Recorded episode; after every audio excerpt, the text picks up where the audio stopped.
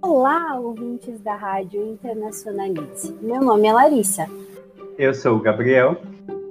Nós somos estudantes de Relações Internacionais na Universidade Federal de Santa Catarina e no episódio de hoje vamos explicar a origem de um grande ator do sistema internacional, as famosas ONGs.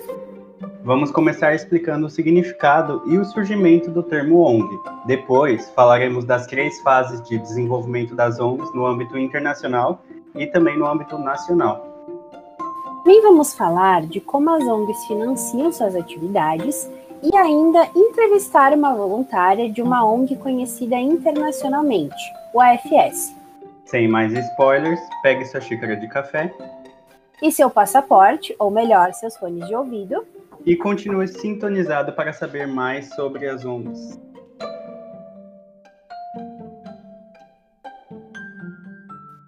Muito se ouve falar sobre as organizações não governamentais, popularmente conhecidas como ONGs, mas vocês sabiam que o termo ONG foi usado somente pela primeira vez em uma resolução do Conselho Econômico e Social da ONU em 1950?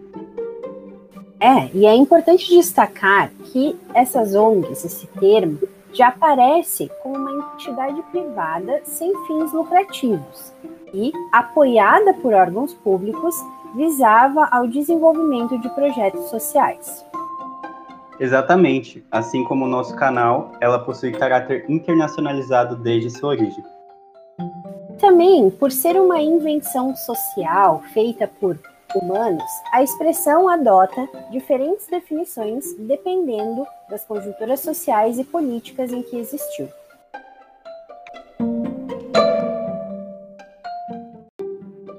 Agora que já sabemos o significado da sigla, podemos falar um pouquinho de seu surgimento. As ONGs inicialmente surgiram associadas a organizações mundiais do pós-Segunda Guerra, na década de 1940. Inclusive, elas surgiram com um motivo muito nobre, que era garantir a paz entre as nações por meio do diálogo e da cooperação. Muito útil se você imaginar o cenário trágico dos atingidos pela Segunda Guerra. Com certeza, e fica ainda mais nobre quando você descobre que essa cooperação deveria se concretizar no Plano Marshall, que foi criado como uma forma de socorro e de ajuda aos países que perderam a guerra. Não podemos esquecer também da Aliança para o Progresso, um programa criado pelos Estados Unidos do combate à pobreza, em apoio aos países latino-americanos. Dizemos mais, ouvintes. Nos primeiros anos, as ONGs visavam o desenvolvimento de comunidades e a filantropia, ou seja, caridade e demonstração de generosidade, a fim de combater a pobreza e construir a paz. Mas, infelizmente, por não serem oficiais inicialmente, não se tem muitos registros sobre nomes e localidades das primeiras ONGs no mundo. É realmente uma pena. Imagina quantas histórias nobres não se perderam. Muito triste. Porém, a história melhora quando chegamos num segundo momento de desenvolvimento, este caracterizado pelas lutas de resistência ao autoritarismo e de democratização, formando lideranças populares e apoiando movimentos sociais e sindicatos. Finalmente, chegamos ao terceiro momento das ONGs, a fase atual, em que entram as parcerias e voluntariados. Exatamente, como podemos ver, foi um grande percurso até chegar ao que conhecemos hoje como ONG. Outra coisa importante de ser esclarecida é como as ONGs financiam as suas atividades. Muita gente ainda não sabe que isso acontece por meio de parcerias, especialmente com organismos multilaterais, como a ONU e o FMI, que financiam e coexecutam os projetos juntamente com as ONGs. Muito bem pontuado, Lari. Vale lembrar também que, a fim de substituir o Estado na realização de políticas públicas e de assistência social, que elas recebem esses financiamentos. Sim, e além disso tudo, muitos órgãos privados, como multinacionais e empresas em geral, costumam financiar os projetos das ONGs, especialmente em um cenário local.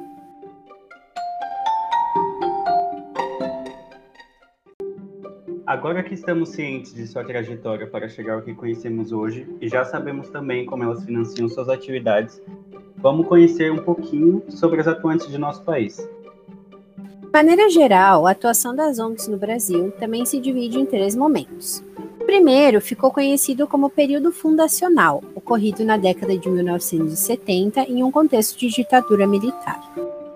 E é nesse período que atuaram muitos grupos clandestinos em centros de formação, institutos e igrejas, que inicialmente tinham como foco as reivindicações dos trabalhadores e o acesso a setores coletivos, como saúde e educação. Sim, e mais tarde as ONGs passaram a abranger questões sociais, como racismo, desigualdade de gênero, invisibilidade do indígena, ecologia, entre outros. É nesse contexto de resistência, por exemplo, que se destaca a FASE, que é a Federação de Órgãos para Assistência Social e Educacional. E vale lembrar que ela é nossa primeira ONG, ainda em atuação, que se tem registro. Ela foi fundada em 1961 e inicialmente atuava com objetivos de desenvolvimento local, comunitário e associativo. Um tempo depois, na década de 1980, se dá início ao segundo momento das ONGs no Brasil, quando ocorreu uma expansão e uma construção da sua identidade. Só contextualizando, isso ocorre com o fim da ditadura e a volta dos exilados, que trouxeram nossos conceitos construídos durante sua relação com a esquerda europeia. É nesse período que as ONGs passam por um processo de autonomização, especialização e profissionalização. Alguns anos depois, na década de 90, temos o terceiro e último momento de evolução, esse é marcado pela globalização e a atuação das ONGs como atores sociais. Vale salientar que isso ocorreu tanto no Brasil quanto no mundo todo, pois a partir daí há uma demanda muito maior pela atuação das ONGs, devido à desvalorização do Estado como ator regulador dos processos sociais. É nesse contexto que é fundada a ABONG, Associação Brasileira de ONGs, que atualmente é responsável por representar e regulamentar a atuação das ONGs no Brasil.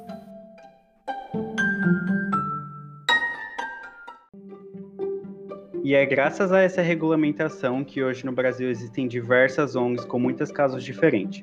Por exemplo, temos as ONGs brasileiras que agem como defensoras do meio ambiente, podendo citar como exemplo a SOS Mata Atlântica, que visa a redução do desmatamento, e temos também a IPAM, Instituto de Pesquisa Ambiental da Amazônia, que objetiva desenvolver a região através da produção familiar sustentável, e proteger os territórios naturais, além de promover também a agropecuária de baixo carbono.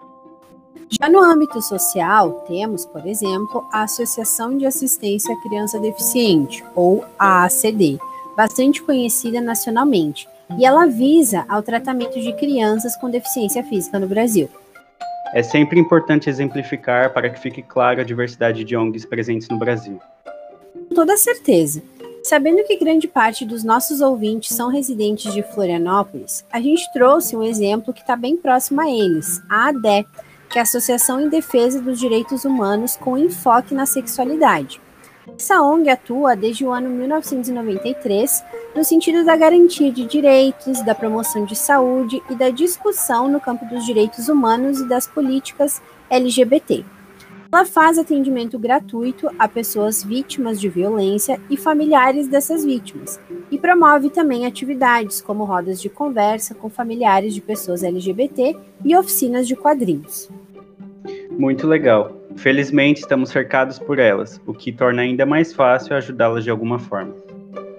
Exatamente. E para atuar em qualquer uma dessas ONGs que citamos anteriormente, ou em qualquer outra que vocês tenham vontade, basta pesquisar pelo nome dessa ONG e conferir na internet, nos sites, enfim, páginas do Facebook, Instagram, todos os requisitos para ser um voluntário.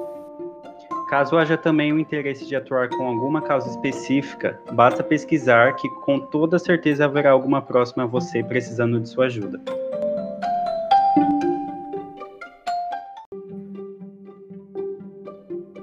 Mesma faço parte de uma ONG ela se chama American Field Service, AFS para os íntimos, e atua tanto no cenário local quanto no internacional.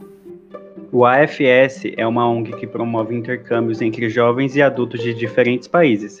Esses intercâmbios vão de desde ao high school, quando o intercambista cursa o ensino médio em outro país, até programas de voluntariado, para entender um pouquinho melhor a atuação e o surgimento do FS, nós convidamos a Iraci, que é voluntária da ONG já há bastante tempo.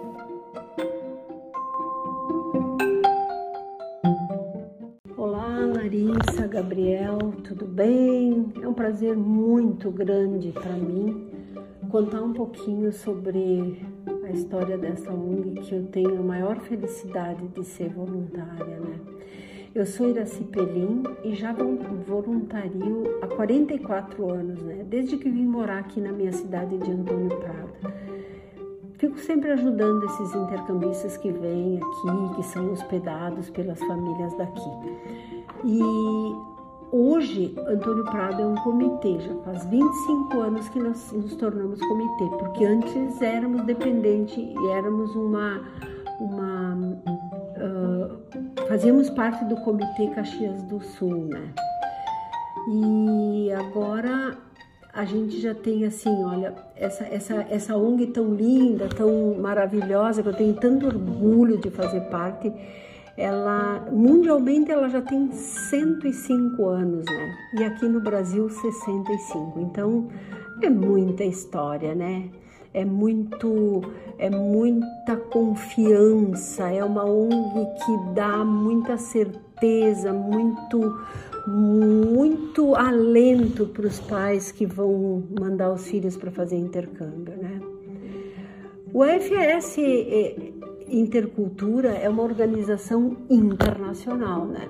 Voluntária, totalmente voluntária, não governamental e sem fins lucrativos, comprometida uh, em oferecer oportunidades de aprendizagem intercultural por meio de programas de intercâmbio nós fizemos parte, né? O AFS faz parte, o AFS Brasil faz parte do AFS Intercultural Programs, o antigo American Field Service.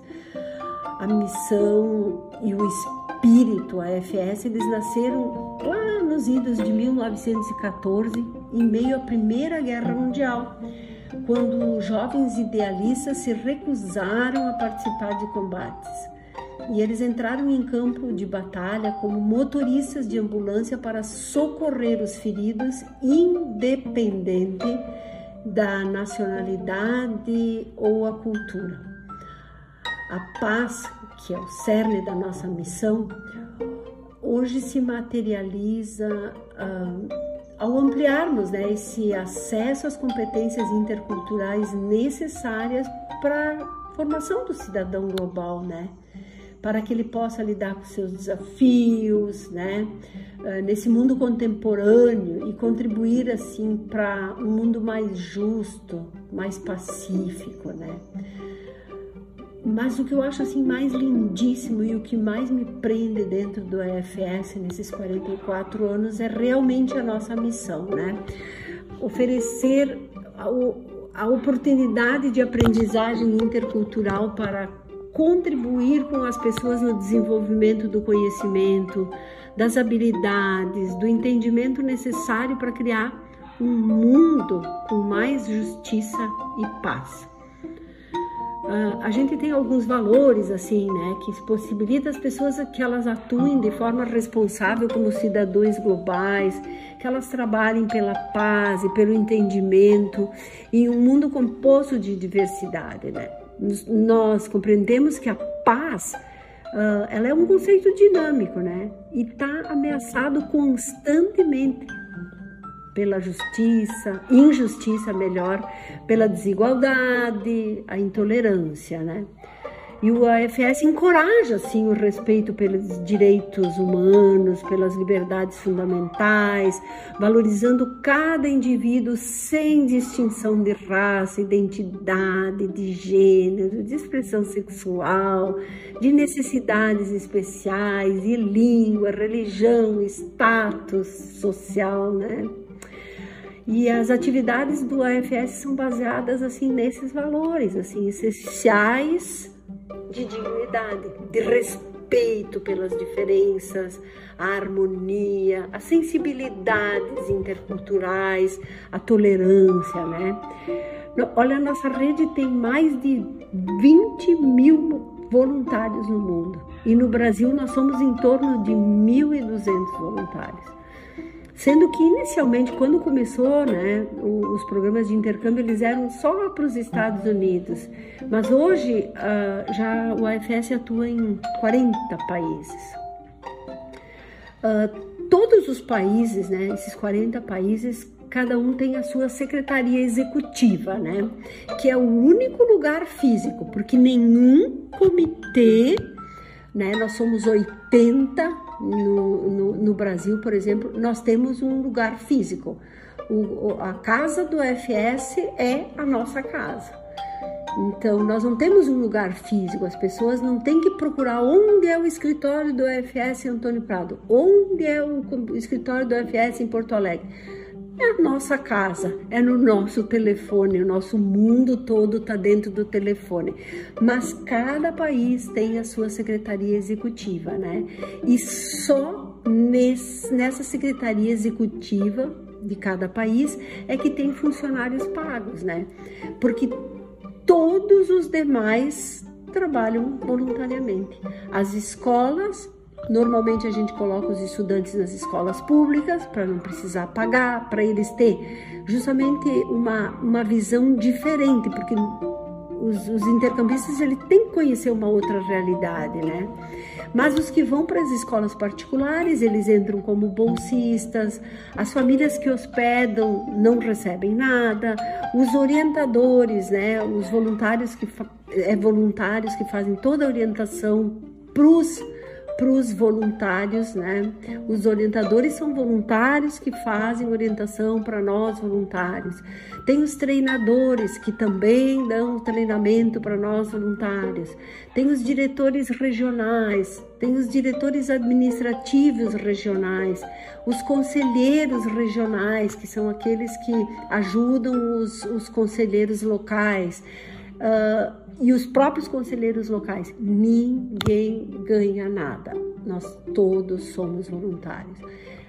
A rede, ela se mantém pelos programas de intercâmbio, né? Programas de intercâmbio de high school, que, que são de 11 e 6 meses. Os cursos de idiomas, pura e simplesmente, que a pessoa pode ir para qualquer país para estudar, fazer um curso de idioma.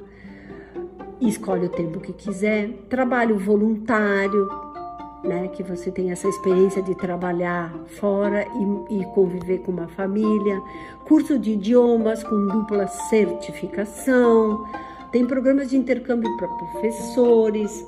E agora mais recentemente com os programas de intercâmbio curto, que o candidato escolhe o tempo que ele quer ficar, a escola que ele quer ficar, o país onde ele quer ficar, né?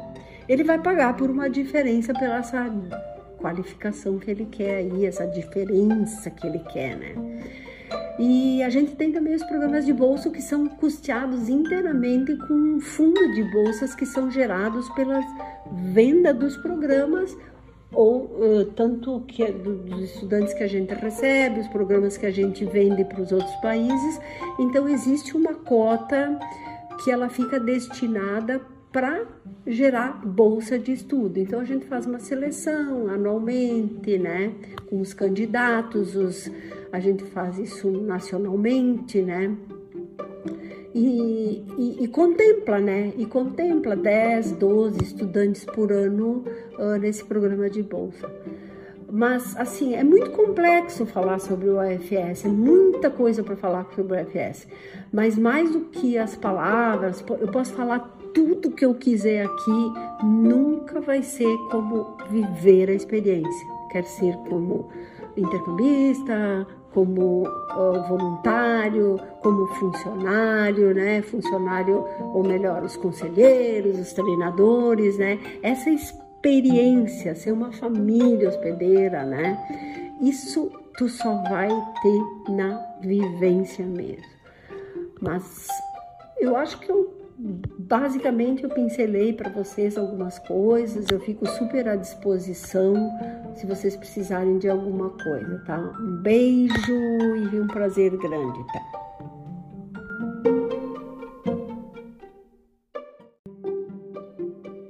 Iraci, muito obrigado pela participação e por compartilhar com a gente um pouquinho da sua grande experiência como voluntária. Ser voluntário é mesmo muito gratificante. E como a Iraci comentou antes, nós podemos ficar aqui horas e horas falando sobre o assunto, mas só vivendo essa experiência que a gente tem a real noção de quão incrível e importante é a atuação das ONGs no mundo. Realmente. Espero que tenhamos inspirado nossos ouvintes a fazer parte de alguma delas, né, Lari? Com certeza. E lembrando que, para se voluntariarem na grande maioria das ONGs, vocês só precisam pesquisar pelo nome daquelas, daquela que escolheram, da, de uma causa que gostariam de apoiar e se informar no site ou página da internet dessa instituição. E se alguém se interessou pelo assunto e quiser aprofundar mais as pesquisas nele, a gente vai deixar na descrição todas as fontes utilizadas para a produção da nossa pesquisa. Muito obrigada a todos pela companhia durante a nossa conversa. E até a próxima.